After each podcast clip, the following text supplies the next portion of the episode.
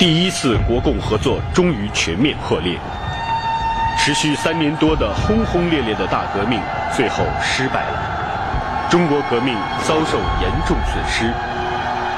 在严峻的生死考验面前，在革命前途仿佛已变得十分暗淡的时刻，中国共产党和中国人民并没有被吓到、被征服。他们爬起来，擦干净身上的血迹，挥泪掩埋牺牲同伴的尸体，又继续投入革命的洪流。那么，我们党是如何创建人民军队？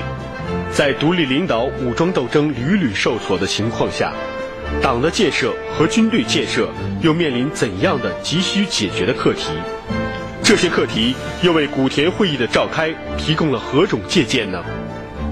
北京市海淀区公安消防支队政治处严凯为您讲述古田会议寻根溯源第二集：艰难探索。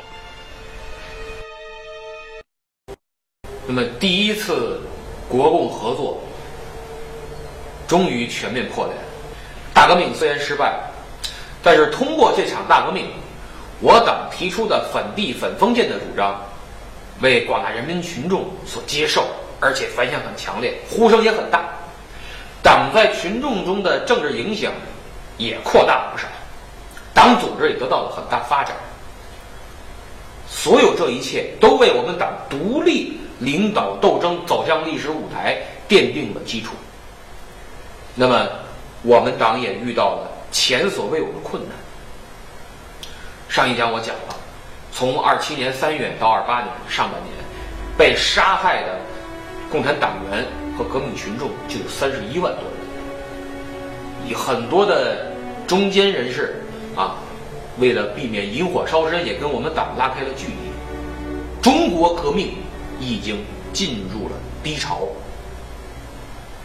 那么，在严峻的生死考验面前，在革命前途仿佛已经变得十分暗淡的时刻，中国共产党和中国人民并没有被吓倒。被征服，被杀绝，他们爬起来，擦干身上的血，挥泪掩埋了牺牲同伴的尸体，又继续加入到战斗。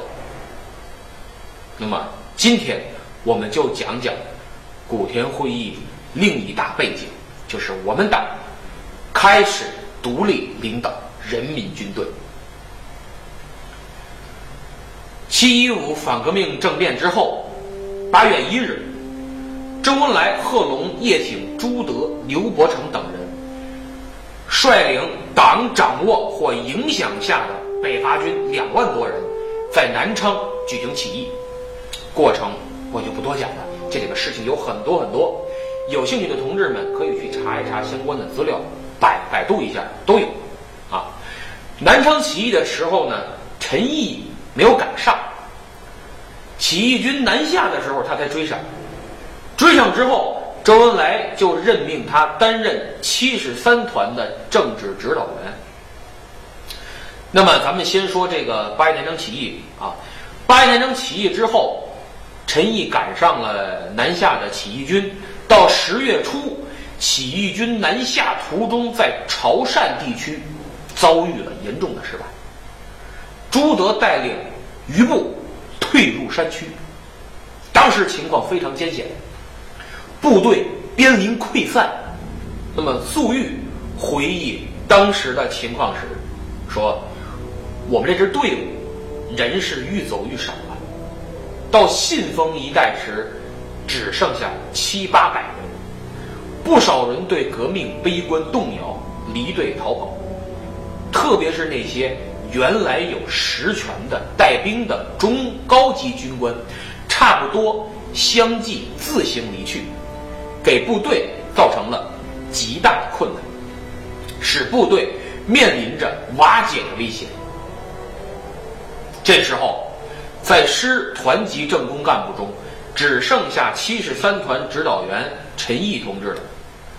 他挺身而出，积极协助朱德同志带领部队。陈毅同志是在十分困难的条件下开始和坚持工作的。那时候他来到部队不久，上下关系都很陌生，职务也不很高，再加上他是搞政治工作，当时政治工作人员是不被人们所看重的，尤其是潮汕失败之后，部队面临着极端严重的处境，在这一系列的不利情况下，陈毅同志完全以他坚强的革命精神和实际行动，逐渐在部队中建立起威信。由此我们也可以看出啊，部队成分复杂，一个基层党员太少，又接连失败，士气低落，大量逃亡，边被打边跑，造成了流寇习气蔓延，沿途军纪不好。这眼瞅这个这个南八一南昌起义的这个队伍都快跑光了，怎么办？起义军到达江西南部山区的时候。朱德等同志就对剩下的部队进行了多次整顿，一共三次，分别在三个地方。我们军史上称叫“赣南三整”。整顿的时候，部队整编为一个团，朱德同志任团长，陈毅同志任团指导员。赣南三整和一会儿我们会讲到的这个。毛泽东同志领导的秋收起义的部队进行的三湾改编一样，都在人民解放军的建军史上具有重要的地位。虽然我们起义遭受严重的失败，损失惨重，但是我们打响了武装反抗国民党反动派的第一枪，标志着中国共产党独立的领导革命战争、创建人民军队和武装夺取政权的开始，而且还作为。后来创建井冈山根据地的重要的力量之一，从此八一也成了我们的建军节。这是八一南昌起义。那么与此同时，为彻底总结大革命失败的经验和教训，清算并纠正党在大革命期间所犯的一些严重错误，决定我们今后的方针。于是，中共中央于八月七日在汉口秘密召开紧急会议，这就是著名的八七会议。但是，由于白色恐怖、形势紧迫，会议仅开了一天。八七会议是彻底清算了大革命后期陈独秀等等他们所犯的右倾机会主义错误，妥协、避让、右倾，丧失领领导权。会上选出了以瞿秋白同志为首的中央临时政治局。更值得一提的是，毛泽东在会上明确指出了，政权是由枪杆子中取得的，这就是第一次提出了枪杆子里面出政权的思想。会议确定了土地革命和武装起义的方针。所以这次会议啊，确实给正在处于思想混乱、组织混散。我们的党啊，处在这种环境下的党指明了出路，为挽救党和革命做出了巨大贡献。这也是这次会议也是由大革命失败到土地革命战争一个历史的转折点。但是八七会议也有不足，而且不足很明显，甚至很致命。当时呢？我们什么都听共产国际的，因为上次课我讲过，中国共产党只算是共产国际的一个支部，中国支部。那么，由于我们刚刚在大革命中遭受了严重的失败，犯了什么错误？犯的是右倾。那么，纠正右倾错误的时候，矫枉过正，就容易犯左倾错误。此时，共产国际的代表。他就开始往左倾错误上开始走了，而且恰好这个时候，我们党内有左倾情绪很蔓延，因为我们急于报仇，我们急于这个跟国民党拉胳膊要练练，这就是左倾错误。我们要想革国民党的命，左倾错误的情绪正好助长了共产国际代表这个左倾错误的观点。相辅相成，一结合，得八七会议等于给左倾错误开绿灯了。左倾错误其实说白了就是冒进、冒冒险，就是太着急了。他们错误的估计了形势，过高的估计了自己的力量，过低的估计了敌人的力量，没有从实际出发，没有认识到革命环境，我们已经处于被动状态，而且还盲目的要求我党在各地举行武装起义。大革命的时候是放弃领导权，是这个一再妥协退让。不主张武装反抗，这时候呢，左倾了，就得一味的武装反抗，就得一味的武装起义，要各地都组织，而且还要强迫组织各地工人举行罢工。这对当时的革命形势确实是缺乏科学的实事求是的分析。这个情况造成的后果，我们后面会讲到。另外刚才我提到了，按照中共中央的部署和八七会议确定的方针，党就派出许多干部吩咐各地恢复和整顿党的组织，组织武装起义。毛泽东作为中央特派员到湖南改组省委，并领导湘赣边的秋收起义。起义九月九日发动。打出工农革命军的旗号，哎，这就跟国民革命军区分开了。你这是国民革命军，我这是工农革命军。工农革命军的旗号打过来之后呢，进攻长沙受挫，损失惨重。这就是左倾错误嘛？攻打大城市，这不对。你过高的估计了自己的力量，过低的估计了敌人的力力量。攻打长沙，损失惨重。毛泽东同志没有办法，退下来之后，率着军队退到了文家市，当机立断，改变原定部署，决定到敌人控制比较薄弱的山区寻求立足之之地。所以说，毛泽东同志是真正看清楚中国革命形势的第一人。但是，往山区退。部队就出问题了，军心涣散，走一道跑一道。他原来的部队叫什么？叫工农革命军第一军第一师，也就这一个师，五千多人，四个团。打长沙的时候，一个团就叛变了，然后稀里哗啦败下来，只能往山里跑。问题是你往山里一跑，很多人就动摇了。为什么你往山里跑？那是闹革命吗？那不是落草吗？你这是要占山为王啊，落草为寇啊！结果逃兵越来越多，越来越多，眼瞅着还没进山的人就没了。到那时候，队伍只剩下八百多人，四十八匹战马，军队混乱，军阀习气严重。于是毛泽东又当机立断，在三湾这个地方对军队进行整整顿，这就是三湾改编。毛泽东就将工农革命军第一军第一师，剩人也不多了嘛，就缩编为工农革命军第一军第一师第一团，从一个师缩编成一个团。最重要的是，三湾改编，他确立了党对军队的绝对领导。什么叫党对军队的绝对领导？就是班排有党小组，连队建党支部，营团。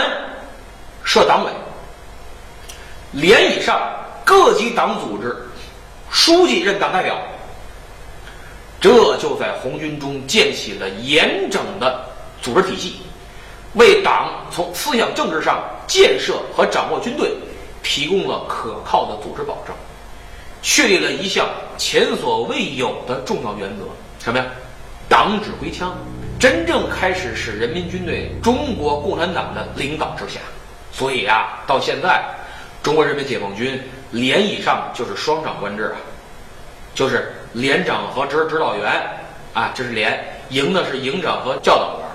从此，中国人民解放军就再也没有成建制叛变，不像国军那样，啊，经常我们读解放战争史，就是一个军战场上起义了，因为什么？因为他是一个人说了算，咱不是，所以。秋收起义，和刚才我们讲的赣南三整，不仅对人民军队的创立起了极其重要的作用，而且对人民军队的巩固与发展产生过更为深远的影响。这个后边我们会提到啊。那么到了十月七日，毛泽东率部就到达了江西宁冈县毛坪，开始了创建井冈山革命根据地的斗争。那么，二七年大革命失败，到二八年初，我们党在左倾错误的指导下，先后发动了近百次武装起义。除了南昌起义、秋收起义，规模较大的还有广州起义。十二月十一日，张太雷、叶挺和叶剑英等在广州领导发动了广州起义，但是起义失败，损失也很惨重。广东省委书记张太雷也牺牲了，这个责任哪造成的？八七会议。所以这些企业，几乎很快都失败了，就是因为之前的八七会议在反对右倾错误的时候，没有注意防止左的思想出现，使左倾的情绪在党内滋生，给中国革命也造成了很大的危害。当时中共中央没有认清形势。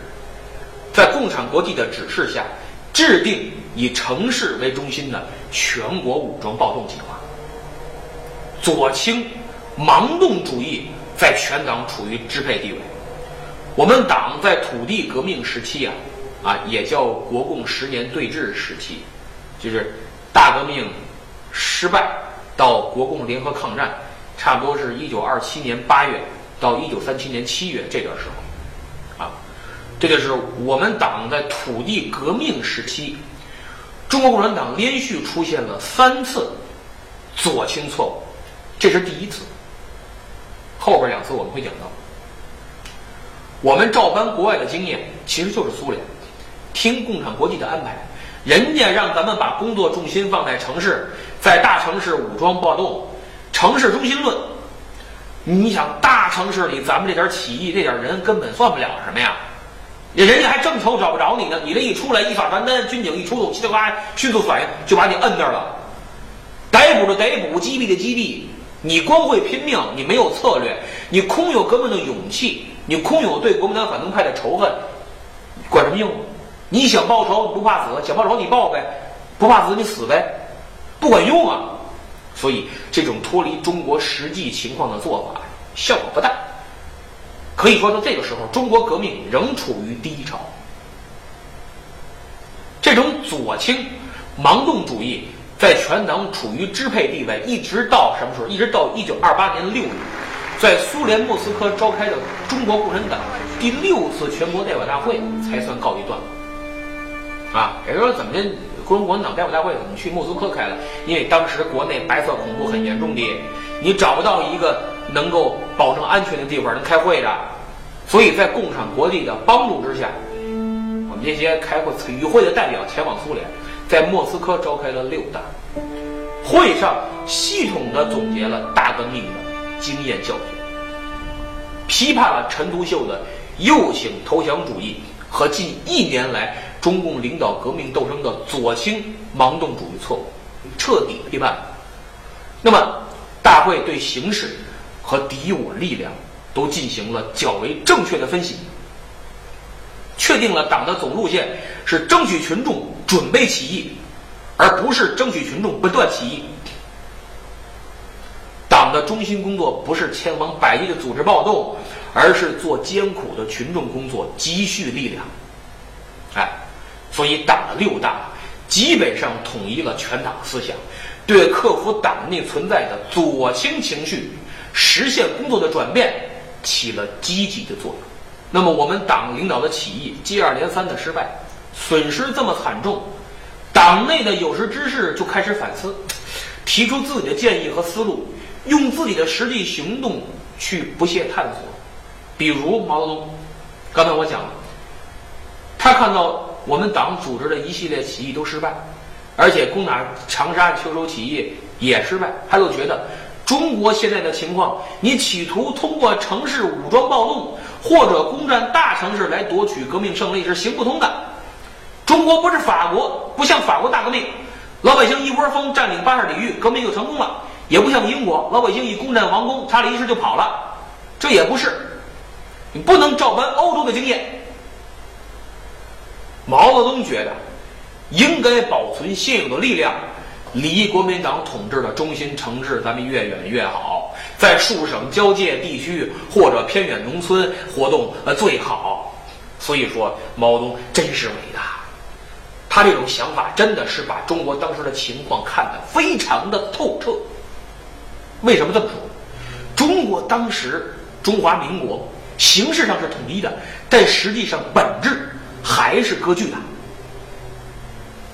我们往前倒二八年的十二月底，张学良在东北易帜，降下五色旗，升起青天白日满地红，中国统一了。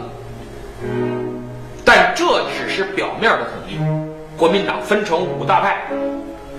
哎，这五大派什么是蒋介石的中央系，张学良的新奉系，李宗仁、白崇禧的桂系，阎锡山的晋系，冯玉祥的西北系。国民党的主干是这五大派系。那除了主干，那地方土著军阀就更多呀，福建、贵州、云南都有，四川更多，数不胜数啊。你拿四川来说吧，啊，就一个盆地就是一支军阀，呃，旧中国那四川军阀混战的最厉害，他们的口号是统一全川，不是统一全国。你可见他有多少支军阀？呀四川都统一不了。这些地方的军阀，特别是四川，为了打仗，不断向老百姓征税，不断征税，还提前收，说你今年就把明年的税交了吧。等到了明年，你把后年的税也交了吧，以此类推啊啊！到了三十年代的时候，他们能把税收到民国六十年，哪年？就是一九七一年，提前收了好几十年的税，这就是四川军阀干的啊，不是蒋介石干的，别算他头上，咱们是这个谁的账谁来结。所以毛泽东非常敏锐的察觉到这一特点，哎。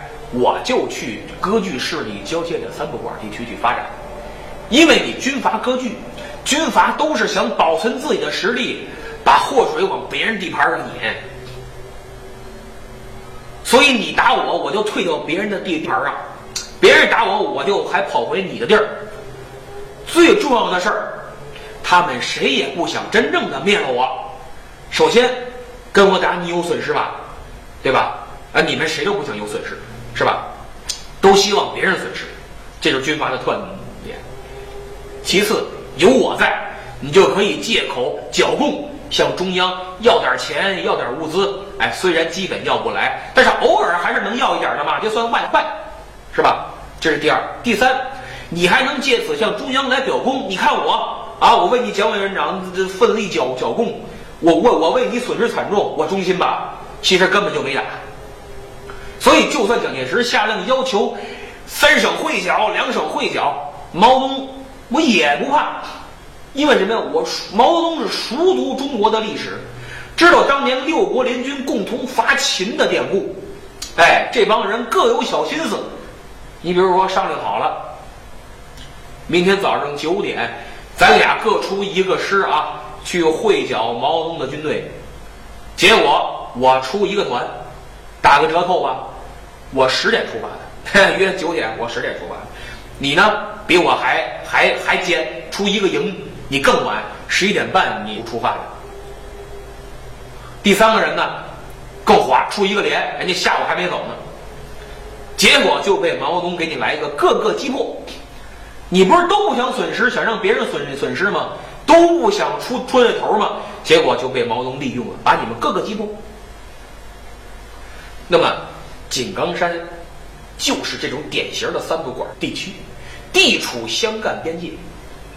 毛泽东率领秋收起义剩下的部队到达这里之后，就充分利用了刚才我说的这些特点，粉碎了国民党军队的进剿，并且全力进行党、军队和政权的建设，使井冈山革命根据地的建立有了初步的基础。哎，这点很重要，真的选对了地儿很重要。第二年，也就是一九二八年的四月，朱德、陈毅率领南昌起义保留下来的部队，以及这个南昌起义农民军到达了井冈山，同毛泽东的部队会师。这些力量合编为工农革命军第四军，没有一二三军，直接来一个第四军。不久呢，又改为工农红军第四军。毛泽东任党代表和军委书记，朱德任军长，陈毅任政治部主任。随后，红四军接连击破了国民党军队的三次会剿，就是按我刚才说的那个形式，哎，打破了三次会剿，井冈山根据地得到了发展和巩固。所以说啊，毛泽东真的是很厉害。他的思想真是很符合中国当时的实际啊！毛泽东、朱德领导创建的井冈山根据地，在当时中国革命陷入低潮的时候，对如何认识中国革命发展的客观规律，如何走出一条符合中国国情的革命的道路，做出了卓越的贡献。所以到现在。我们已经把古田会议的大背景啊，那就是大革命失败以后，我们中国共产党开始独立领导人民军队，走上中国革命的历史舞台，简单的串讲一下，还没有讲完啊，简单的串讲了一下。总结一下，就是我们党面临着三大亟待解决的研究的重大课题。第一。就是党如何才能牢牢的掌握住枪杆子？南昌起义之后，我党掌握的部队中没有建立完备的党组织，没有开展革命的政治工作，所以这个军队中就出现了军心涣散、士气低落，甚至大量逃亡的这个现象。贺龙他有个形容啊，他说那时候的军队就像抓在手里的一把豆子。手一松就散掉，所以说党虽然是勇敢的拿起了枪杆子，但是如果不能够牢牢的抓住它，那么一切仍将无从谈起，对吧？可以理解吧？刚才我已经讲过了，是吧？我现在只是总总结一下啊，串讲一下，抽象的来阐述其中的一些道理啊。史实我们刚才已经串完了，我就不再赘述了。这是第一，第二。就是党如何才能成为坚强的领导中枢？我们党成立的初期呀，它是以工人党员为主体的，党的建设也主要是按照苏共的经验来进行的，但是发现不行，好像不太合适，需要修改，要结合中国的实际，怎么结合？就是从原来的城市，我们到中国结合实际，就要走向农村，就要走向山区。那么如此一来，党员队伍的结构，工人党员就越来越少，是吧？你在农村的，它没有什么工人，工人少，农民多，非工人党员的比例自然是要升高的。那么党组织中家族化的问题、地域化的问题，啊，是吧？我们有些你知道，在农村这个宗法制，这很很很明显，影响很大。所以你家族化的问题、地域化的问题。党员质量差的问题，对吧？我们很多就是农村的党员，当时的农民他接受的教育少啊，所以你这党员的质量不是很高啊，组织又松散的问题，应该说是比较普遍，比较突出。那么在这样一种情况下，怎么样去针对性的去加强党的自身建设，具备相应的能力，那这个就成了摆在党。面前的一个重大的现实的课题。如果我们党自身的建设搞不好，那就很难形成坚强的领导核心。嗯，那是这就是通过我们刚才一直这么捋捋捋捋捋总结出的一些问题啊。这是第二，坚强的领导核心如何建设？然后第三个就是军队如何才能转变为新型的人民军队？红军成立之后，它的成分非常复杂呀。我可以给大家再捋一捋红军都有哪些武装力量组成的。秋收起义的农民武装是吧？南昌起义保留下来的北伐军，以及这个一些其他起义的农民军，对吧？这三类，这三类里边有工人、有农民、有旧军人，还有大量的游民。我的个天哪！那你这样一些各种各样成分汇总到一起啊，就带来了各种。非无产阶级的思想，啊，这个非无产阶级的思想大量存在，再加上环境险恶、战斗频繁、生活艰苦，那么极端民主化、重军事轻政治、流寇思想和军阀主义等等等等这些思想，就在红四军中滋长严重，军队的管理和作风都面临着严峻的挑战。你比如咱们的军歌《三大纪律八项注意》的歌词，最能体现这一点。里边都提到什么问题，是吧？里边提到的问题，证明当时部队里都出现过，没出现过这就不用提。所以你如果不搞好部队建设，你就直接影响到这个军队的性质、宗旨和战斗力，甚至工农红军有可能重蹈历史上农民军失败的覆辙呀。这是毛主席当年说过的。或者红四军就要退化变质啊，成为军阀部队啊，真成占山为王的割据部队了。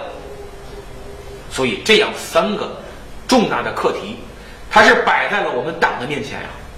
那么这些课题既是重大，又是紧迫，直接关系我们党和军队的生存和发展，必须依靠我们党独立自主的去面对、去解决，而且没有任何先例可循。是吧？那么，面对这些课题，我们是怎么解决的？怎么探索的呢？第一是党中央的探索。党中央的探索，我们刚才讲了八七会议，是吧？然后还有一些党中央的会议，我们由于时间关系没有讲。反正概括来说，这些会议都对怎么去搞好党的建设、红军建设啊，怎么去。搞好这个中国的革命，提出了一些思路和意见，大部分是正确的，但是缺陷也很明显。最明显的就是没有从中国革命的实际出发，他照还是照搬照套苏联的经验，所以没有形成与中国革命斗争、与中国这个国情相吻合的科学的思路。而且党中央犯了左倾错误，刚才我一再强调，片面的强调。工作重心在城市啊，使各地的党组织和党的武装力量屡遭挫败。所以，这是我们党中央的一个探索。第二，就是党领导的各地武装力量的探索。刚才我也讲了，从二七年大革命失败到二八年初，我们党先后发动了近百次的武装起义。虽然很多起义失败，但是也都为。如何面对和解决这些课题积累了经验，初步的零散的经验。那谁的探索最系统最有意义？就是红四军的探索最有意义。所以第三，我们就单独提出来说红四军的探索。总的来说啊，红四军的探索是我们。整个党和党领导的武装力量在探索中国革命道路中最富有成果的一部分。那么讲到现在为止，红四军的探索，我们只讲了从南昌起义到朱毛会师，也就是成立工农红军第四军，简称红四军这一阶段的探索。工农红军第四军主要由两支队伍组成。刚才我也说了，一支是毛泽东领导的秋收起义的队伍，一支是朱德、陈毅领导的这个南昌起义的队伍。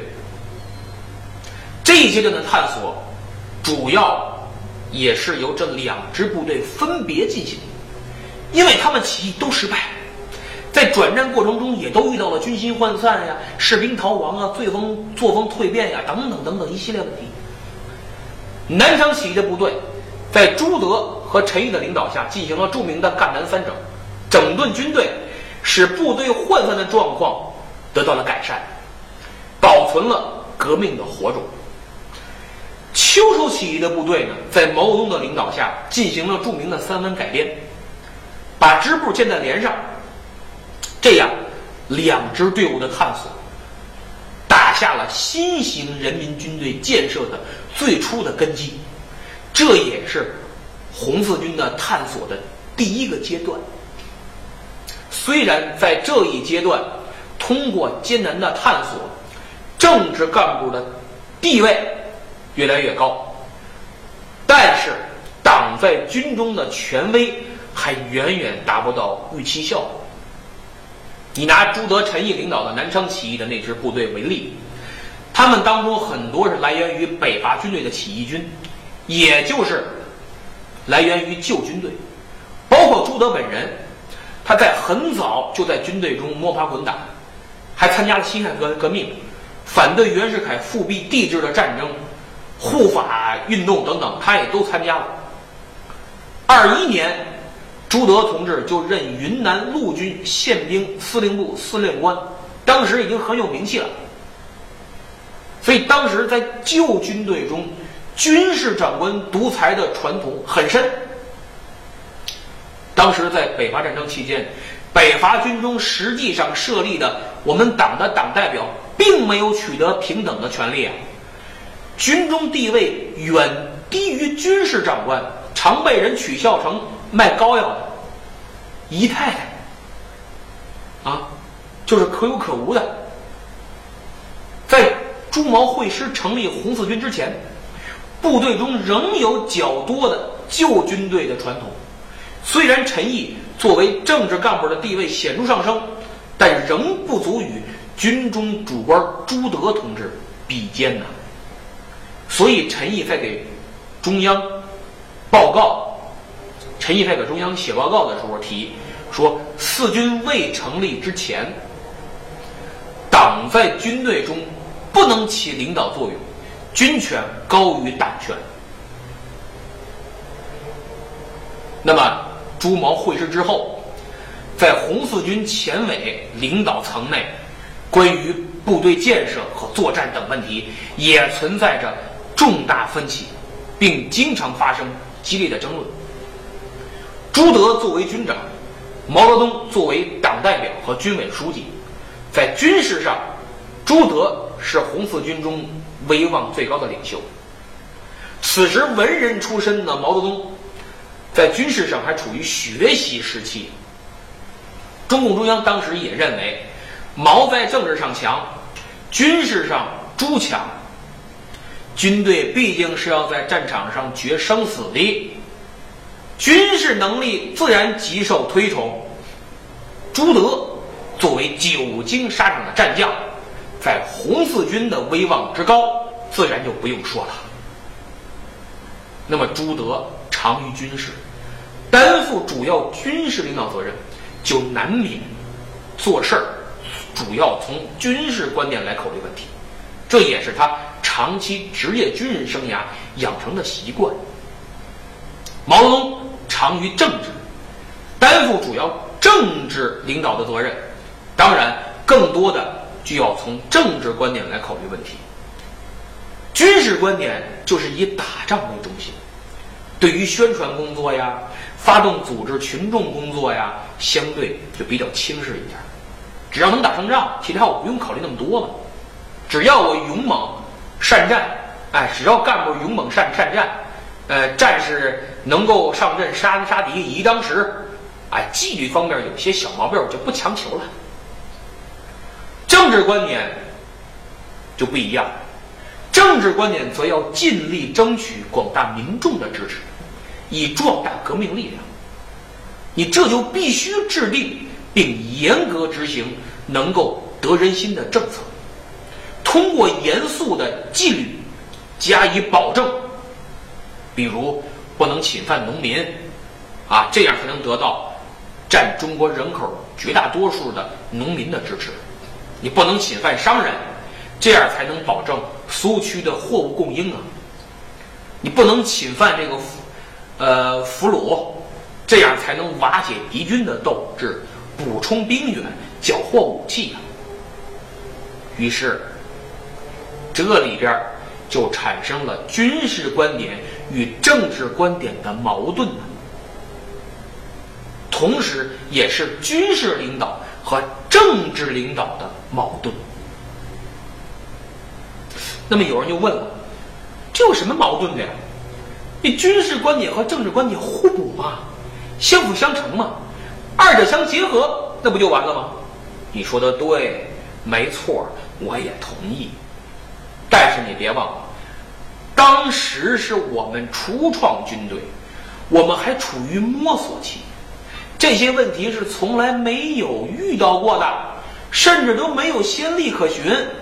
可以说是亘古未有之课题，一下子就摆在了刚刚井冈山会师成立的红四军面前，于是又开始了一段以激烈争论为形式的艰难探索。那么，军事观点与政治观点，军事领导与政治领导这两对关系该如何处理？该如何对待？在这一问题的探索和争论上，又对根据地建设、军队建设等等方面产生了何种深远的意义呢？这些又都为古田会议的召开奠定了怎样的基础，提供了何种的借鉴？咱们下次再说。谢谢。第三年多的轰轰烈烈的大革命最后失败了，中国革命遭受严重损失。然而，中国共产党和中国人民并没有被吓到、被征服，而是走上了独立领导人民军队开展武装斗争的道路。但是，武装斗争屡屡受挫，军队结构复杂、军心涣散、士兵逃亡、作风蜕变等问题突出，使我党面临着一系列前所未有的时代性的课题。党如何才能牢牢地掌握住枪杆子？党如何才能成为坚强的领导中枢？军队如何才能成为新型的人民军队？面对这些课题，党中央、党领导的各地武装力量都展开了积极的探索。其中，红四军的探索最富有成果。从南昌起义到毛泽东、朱德井冈山会师，经历了赣南三整、三湾改编等一系列整顿措施，把支部建在连上。将部队整编为工农红军第四军，打下了新型人民军队建设的最初的根基。那么，朱毛会师之后，在根据地建设、军队建设等方面又做了什么意义深远的事呢？红四军随后所做的探索，又为古田会议的召开提供了何种借鉴呢？北京市海淀区公安消防支队政治处严凯将为您讲述。古田会议寻根溯源第三集，何去何从？